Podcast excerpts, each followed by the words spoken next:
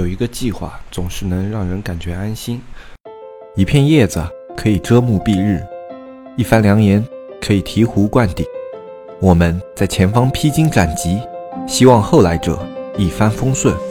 共享商业智慧，共享创业成功。欢迎收听本期纸木淘宝内训。大家好，欢迎收听本期不客观、不中立、不严谨的大型娱乐经验淘宝分享节目，我是你们的老朋友黑泽。今天这一期呢，我们跟大家来聊一聊，我们在做一个店铺早期的时候，首先给自己店铺定位嘛。我们这一次定位也很清晰，我们做的是一个相对高客单，而且市场上相对这个类目比较少的一类产品。然后在这样的一个定位情况下，我们可以发现自己做的可能是一种差异化产品。那么我们要去做一个差异化的产品，我们要去从哪些面做好我们的前期工作？首先，我们可以看到我们的产品是跟别人有差异化的。现在装饰画的主流框条有那么几种，一种是简框的，一种是细框的，就是北欧风格的。然后主要是这两种，而且适应的装修风格大部分是去适应现在的这种简约的和北欧风的一些呃家居内饰。因为现在年轻人啊，去装修的时候都会比较偏向于这样的风格嘛，然后这样的风格也是现在最主流的一些装饰画的风格。那我们这一次，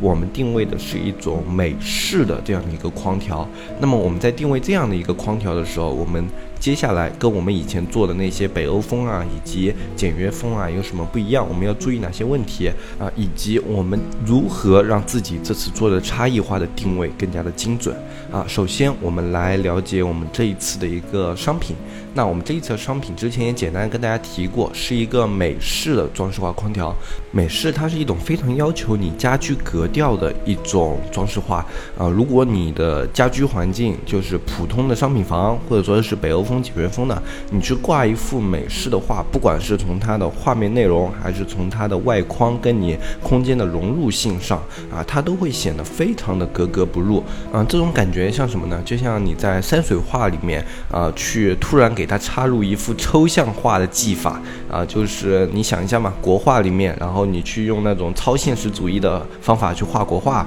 然后用一些国画的方法去画一些抽象派的画啊，这种东西就会显得。非常的诡异啊，不是说这样的方法完全的不行啊，也许有的技法高超的艺术家，他能够把两者融合的非常的完美，但是对于我们适应一个商品需求来说，这样的一个定位显然是不可取的。那么首先我们在客户定位上就跟原来的那些商品不一样，那么我们的客户定位一定是一些高端用户，呃，因为美式的房子这样的装修成本，你们去了解一下就知道了，美式的装修成本是要远高于简约。的和一些普通的北欧的装修的，呃，因呃，我只说高于。普通啊，就有的一些高端的北欧装修也是非常非常贵的，但是这一些不在我们这一次的考虑范围内。我们是以一个正常的这样的一个装修环境来说，那美式一般都是要高于其他的一些装修风格的，呃，可能跟中式会大概相当啊，就这样的一个情况。那么在这样的一个情况下呢，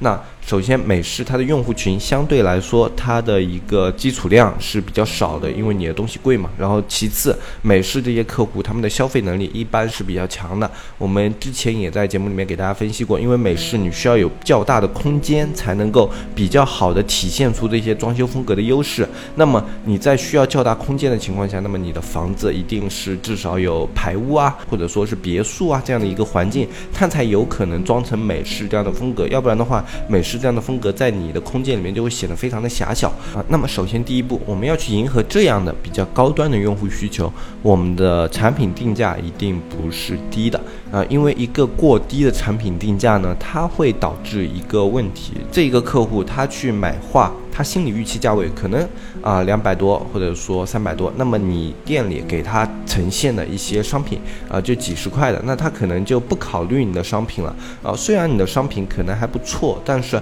跟他的价位预期啊不相符，所以你就流失了这样的客户。这种情况其实是非常常见的。你想想有点不可理喻啊，那为什么不买便宜的，一定要买好的那些呢？那便宜的东西它也挺好的呀，能够融入风格不就行了嘛？那我们去想想看，如果你自己在淘宝上买东西，就用你自己的视。角去想，你本身想要买一件六十块的衣服，然后你去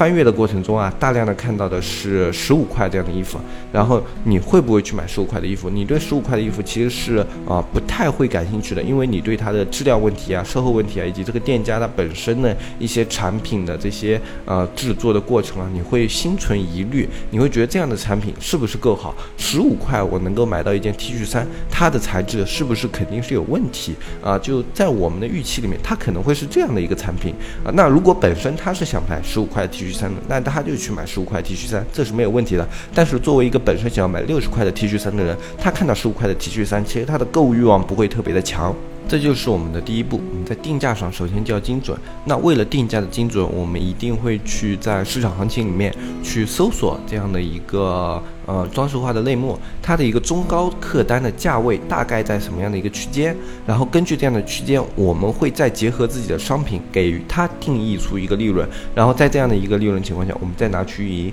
因为。我们需求的客户不是那些中端和低端的客户，所以我们的定价一定要精准。我们的定价如果不够精准的话，那就是啊，那些想要买十五块 T 恤的人，他看到的是那种六十块钱的风格，就跟他们的风格预期不符，他不会买你的商品。然后那些想要买六十块钱商品的人，看到你的价位不对啊，他也不会你买买你的商品。所以说，如果有时候你的定价不够精准的话，你会流失的是两部分的客户啊。我们来回顾一下这个过程。首先，我们定位的是自己的商品符合哪些客客户的需求，那么这些客户他们预期的价位应该是多少？然后我们再去定出自己的价位。有的人是这样定价的，有的人定价是看自己的商品成本是多少，然后他想要多少的一个利润，然后他就定了一个价位，然后这个价位他是。非常干燥的一个价位，这种定价方法也可行。就如果你能卖出去，它是有利润的，它可以保持你的利润。但是这样的价位有时候会存在一个问题，就是你没有考虑到这个客户群体的话，它有时候会存在于一个问题呢，就是这样的一个价格是否迎合到了那样的一个客户群体。如果没有迎合到的话，你。这个定位的客户群体会被流失，这就是定价的时候另外一个要考虑的因素，就是客户的定位。正常来说，如果你对你的商品有清晰的客户定位，你的定价过程应该先去调查这一部分的购物喜好，然后根据他们的购物喜好与购物习惯去决定你的价位，然后再看这样的价位有没有利润可图。如果没有利润的话，你可以在这个情况下适当做调整，比如说调整你的商品啊，调整它的材料结构，或者说调整你的价位啊，是否再高一个价位，同样。还有一定的客户群可以供我去进行运营、去进行营销。如果可以的话，两种方法你都可以选择。那么在两种方法都没有那种操作空间的情况下，其实你可以考虑去换一个商品去操作啊。因为如果两种方法你都没有条件去操作的话，那么这个商品即便它卖爆了，可能给你带来利润非常微薄，甚至有可能会亏损。然后在考虑客户群的时候，我们还要考虑一个问题，就是我们在做差异化的时候，另外一个要考虑问题就是这些。东西的购物人群会是谁？那买画，我们肯定大部分人就是刚刚装修好房子，那么自己的画想要挂一下。还有一种呢是更替，就这个这幅画我看了很久了，我想要换一种风格啊，换几个新的画，然后他也可以去买自己的一组新画。这是两种客户人群。但是我们在考虑的时候，其实还有一种要纳入考虑范围的，就是装修公司。很多人他是不愿意花费很多的时间在挑选自己的内饰上的，特别是那些自己的时间非常少的人。而这样的时间非常少的人呢，很多就是啊分布在那种就是相对来说啊非常啊高收入的人群里面，因为越高收入，他自己的私人空间其实是越少的，这是一个很正常的社会现象。那么有可能他家里有一些妻子啊，或者说有父母啊可以帮忙看，但是很多人他们如果状态相对独立的话，他可能完全没有时间，那他可能就把装修的所有包括内内饰的装饰全都交给装修公司，所以有很大一部分就是装修公司来。采购你的话，那当装修公司采购的时候，其实他的思考方式是不一样的。他可能会考虑的是用尽可能低的价格去满足客户的需求，然后他可以赚取更高的利润。那么在这样的一个情况下啊，你如果啊这个市场里面装修公司占比特别大的话，你这个画的价格其实可以适当的下压，或者说推出一部分的链接，专门供应给这样的一个装修公司。当然，这样的一个产品呢，它会跟你的主流商品要有一点差异，要不然的话，它可能会呃让客户对你的主流商品它的一个利润空间存在疑虑，这是不可取的。所以说有价位差可以，但是你这个价位差一定是要有一定的操作空间的，就是你或者在材质上啊，或者在外观上啊，或者在内容上啊，或者在营销上啊有差异，可以让它体现出差价。这样的话呢，它就可以光明正大的拿出两个具有差价的宝贝放在你的店铺里面。如果你在店铺里有两个宝贝，看上去完全没有差别，但是有一高一低的价格，有时候会引起客户的反感心理。如果他为了你那个能不能便宜啊，按那个价格卖，如果你还说不行的话，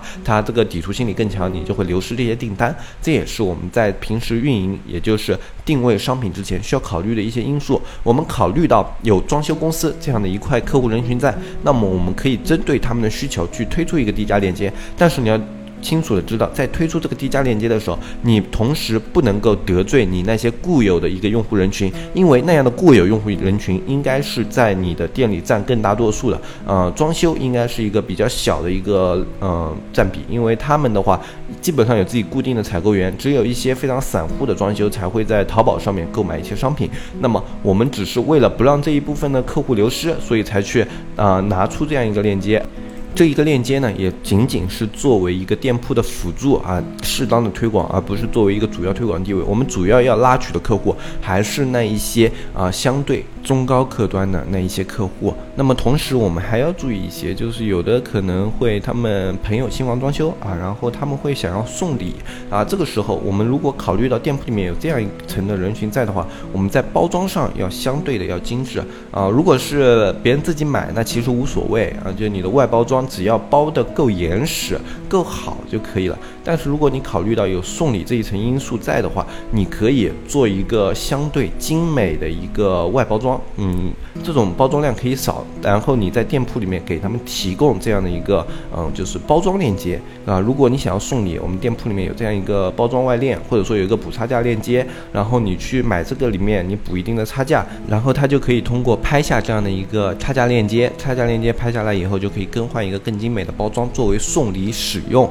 啊。那么在这样这样的一个情况下，我们就同时又迎合了这样的一部分的用户，就是多方位抓取，在不影响你店铺整体的结构的情况下，你可以去做这样的一些工作啊。你做了这样的工作以后呢，那么你接下来就会收获到一些本该流失的一些流量。可能本来有的人说啊，想要送礼啊，那么他没有这样一个送礼的礼盒，他觉得不够高大上，然后他会去看别的那些包装比较好的店铺。那么如果你有这样一个送礼的礼盒，你在详情页最下方标注一下，该款有礼盒链接，有需求的话可以联系客服咨询。那么你有这样一个文字放在里面啊，你你就可能抓住了本来一部分可能会流失的那些用户。那可能有的人觉得我们这样一个店铺在早期定位的时候就考虑这么多，太过于细致，太过于繁琐了。其实这是相对来说比较必要的，因为我们之前说了，中高端客户在我们这个类目里面，它是一个相对小众的类目，而我们我们的大类目呢，本身就不是一个非常庞大的类目。那么在这样的一个情况下，我们在前期要尽可能的降低流失，以及尽可能拉取我们能拉取到的用户。那么我们在考虑的时候，一定是要细致的，呃，包括你自己在做一些小众产品的时候，也是应该这样去考虑。就是你在自己能操作的范围里面，不影响你的主营的客户啊的情况下，你还要去尽可能的把那些你有可能流失的用户，用一些小的运营手法和小的操作手段，让他们的流失率下降啊，这就是我们在早期的时候会考虑的一个方向。然后我们还需要考虑的一个点呢，是这样的。啊，我们这个美式的装饰画，它现在已经有一定的人在售卖，在操作，但是我们要卖的客单会比他们更高一些。在这样的一个情况下呢，我们要怎么样去定义我们这个高出来客单？我们主打的就是美工方面啊，包括我们现在做的一个主图视频啊，以及详情页里面的一个宣传视频，我们都是在为此做铺垫，就是通过我们的工艺展示。通过我们这个呃美工啊更加好的一个页面展示，我们让这些产品产生更高端的效果啊。像现在的美式框，你们可以搜一下美式装饰画看一下，他们其实整体的页面还是相对于来说比较粗糙的。所以我们在他们的这样页面里面有固有销量的情况下，我们去定义这个类目的利润空间可以更高，因为它还没有把它一些附加值做到极致。我们去把这些附加值做得更好的话，它的利润是可以被我们。定义的更高一些了。包括我们在后面的详情设计里面，我们也会给它定一些附加值啊，比如说这是名家画作啊，或者怎么怎么样的，或者说我们的材质上面有哪一些跟别人家啊更好的一些表现，我们可能不会去用那些突出对比来形容我们的好，他们的坏，我们会用我们这些产品的工艺啊，然后那些呃产品的材质啊，以及他们的一些环保检测啊之之类的这些东西来证明我们的产品是好的产品。那当当你的产品有了这些东西以后，他们去看其他家的产品，如果他们没有，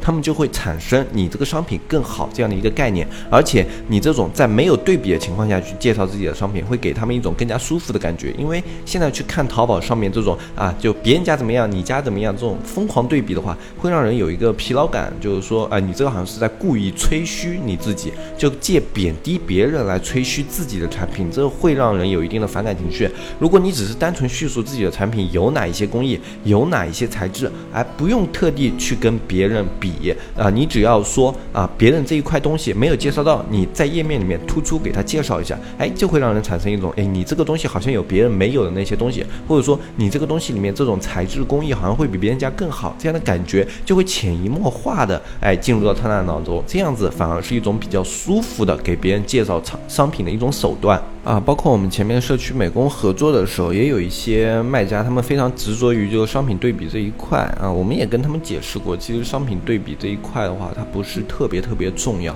啊。更重要的是你自己商品的呈现，以及你这个商品给客户的感觉。呃，很多人他们都比较固不止于自己已经有的那些观念嘛，啊，所以这样的建议呢，他们也没有完全采纳。当当然，我们也是以尊重这些客户啊以及卖家的意愿为主的，所以我们也不会强行的啊把他们。的观念给修正过来，我们只是会尽可能迎合他们的要求，以及适当的给出意见啊。如果你觉得我们的意见不合适，你也可以按照自己的节奏去做啊。那么我们的合作流程一直是这个样子的，当然也会有一些啊，如果说不满意啊什么的，我们都会在这个过程中啊跟大家做一个探讨和修改啊。不过其实有的东西，我觉得还是要尽可能的用逻辑去思考一下，哪一种是让客户更加舒服的。因为你去卖东西，最重要的不是说去压。倒你的同行，而是去抓取你的客户，啊，这其实才是我们最主要的一个目的。当然了，我们今天这个讲的主要是说我们前期一个差异化如何去定位啊，然后如何去思考这些差异化，你去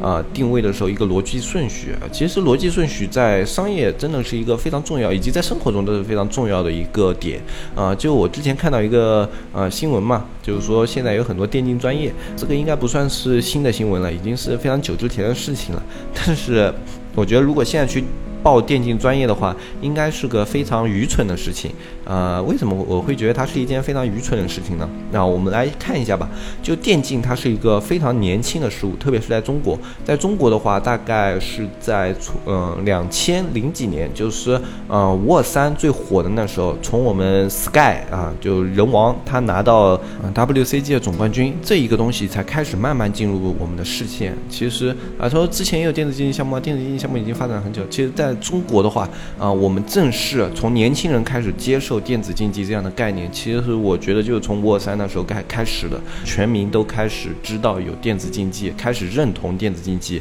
啊，就相对于我们年轻人啊，像老一辈的还是有很多不认同的，相对于我们年轻人里面接受电子竞技也是可以获得荣誉的。这样的一个时间段呢，大概就是从那时候，但是那个时候中国的电子竞技，包括世界电子竞技环境都是非常的恶劣的，我们来想一下吧，就是。现在最火的电子竞技项目之一，英雄联盟，他们的 S 一啊，就是第一季的 S 呃 S 系列总决赛啊，他们两个。队伍是在一个就是体育场馆里面，所有的观众就是在他们的电脑前面看着他们打比赛的啊，就是说没有多少观众，然后那些观众呢，就是呃他们的机器一排放在那里，然后所有观众离他们大概就几米这样的一个距离，然后他们的整体的环境都是非常嘈杂的，然后那时候的奖金也不多，然后一直是到 S 三开始，就第四第三年，呃英雄联盟第三年，哎这个项目才开始变成一个比较庞大的一个电子竞技项目，然后它的冠军的那种奖金啊什么也开始慢慢的。上来，然后我觉得从呃沃三开始进入别我们的视线，从 DOTA 开始啊，我们这些电子竞技的项目逐渐成熟，然后到英雄联盟，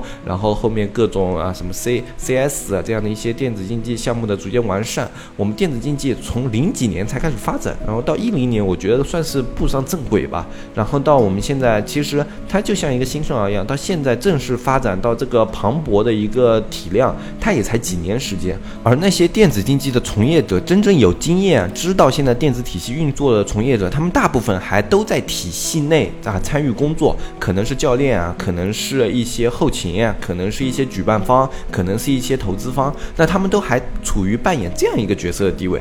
在这样一个情况下，就一线人员还在工作、还在发展、还在研究的情况下，大学里面已经开展了电子竞技这门课程。那么，我想问一下。大学里面去教电子竞技课程的这些人，他们是一些什么人？他们是有的怎么样的电子竞技的资历？然后他们这些教材到底是由哪一些人去编撰呢？这些人他们在电子竞技方面到底有没有足够的话语权？我对此是非常存有疑虑的。那么如果说你现在作为一个应届大学生，然后你看到有电子竞技这个项目，那你就去报了。那我觉得你这个 button 是要被当成小白鼠去做实验的啊！因为逻辑我们前面都讲了，真正的从业人员他们还在一线奋斗，然后。大部分的从业人员，即便他们离开了电子竞技的第一线，就是说打游戏那个过程，他们还是会在后勤啊、投资啊这些方面去做很多的工作。他们根本没有时间说把自己的电子竞技的经验去教授给别人。那么这么多大学同时开设电子竞技这门项目的话，啊，我觉得就是一个笑话。他们只是看准了电子竞技现在是一个风口，有很多年轻人对此感兴趣，作为他们招商或者说造作为他们投资啊，让学生来吸引进他们学校的一个噱头，所以开设了这门课程。这是我的看法，当然非常的片面，我不知道这个看法会不会得罪一些人啊。当然，我这里去举这个例子，主要的目的不是说去抨击这些有电子竞技项目的大学，他们的吃相难看啊什么的啊。我的主要目的呢，只是为了跟大家解释，其实有时候在看问题的时候，你去用一个基本逻辑去思考问题是非常非常重要的。比如说，你作为一个大学生，你想要去报考电子竞技这个专业的话，如果你把前面那些逻辑完整的理一遍，你就会发现这个项这个专业其实就非常的坑爹。那么，如果你有这样的逻辑判断的话，我觉得是一件非常好的事情。如果你只是因为说啊，你热爱电子竞技，然后你去报的这个专业，完全不去考虑这个逻辑问题，不去考虑这个专业应该是怎么样的一个专业啊，仅仅因为兴趣，觉得进了这个专业以后，你会接触到电子竞技这个行业啊，那么我觉得你这个整体思路是有问题的。而且我们要考虑电子竞技它的年龄。年龄段是非常小的，而且他的职业生涯是非常短的。如果你是很多人是冲着当职业选手去的嘛，那现在的职业选手一般的话，十六岁就是刚刚满这个年纪，他们就要开始训练，开始高强度的负荷的训练，然后是呃，可能学业都是不怎么兼顾的，可能是一些呃，就基地里面有老师给你做一些基础的那种课程辅导啊什么什么的，呃，他是没有那种非常完善的一个教育体系的。然后在这样一个环境下，你去进入大学的话，那你至少十八岁，其实已经相对来。来说，入门门槛已经非常晚了。如果你还要等大学毕业以后再去接触这样一个行业的话，你再少再少你也要二十一二岁了吧？这个时候，相较于有些职业选手来说，你的职业寿命可能，即便你能进入战队，你的职业寿命只剩下了两年到三年啊。所以说，如果你去选择这个专业的话，从另外一层逻辑来说，这也是非常不合理的。呃，如果你只是想要做一个解说啊，或者说做一个电竞后勤人员，那这个其实无所谓，你不用考虑啊。但是前面那一层逻辑还是存在的，所以说这就是我们平时生活中逻辑可以帮助到你的一些地方，就是说它能够帮你去思考很多事情它是否合理。哎，明明有的事情它不合理，如果你不用逻辑去思考的话，你就是会进入到这个陷阱里面。在我们电子商务上面也是一样的，包括你去做很多的商业内容，其实在商业中更加的凶险，你不。光会遇到整个时局、整个市场给你挖的坑，你有时候还会遇到一些你的对手啊，你的交易的一些对方啊，就是你的交易合作方，他们都会考虑有一些坑挖给你。那如果你逻辑思考不完善的话，就有时候经常会陷入到这样的陷阱里面啊。这是给大家一些建议吧，就是怎么样用逻辑去思考一些问题。我觉得大家平时可以多多锻炼一下，包括你在看到一些时事啊，看到一些新闻啊，或者说看到一些啊。类似于像现在的社会的动态啊，你都可以尝试着自己用逻辑去分析一下这样的事情是否合理，它的存在是否合理，它的发发展是否符合逻辑，它是一件真实的事情，还是一件呃就是官方拿出来给你做的一个解释啊？其实你多多这样去思考的话，对于你自己商业思路的整理也是非常有帮助的。那我们今天这期节目就说到这里嗯。如果大家对我们的社区感兴趣，想要听到更多的一些淘宝资讯啊，或者说想要尝试一些新的淘宝操作，或者说你后面想要在从零开店的时候跟我们同步进行一些操作的话，都可以加入我们社区。我们社区现在是二百九十八一年。如果你想加入入社区的话，只要看下方详情有个微信“纸木电商”的拼音，添加这个微信，你就可以加到我们客服小安，小安会给你们具体介绍我们现在一个社区的情况。那我是黑泽，我们下期再见，拜拜拜拜拜。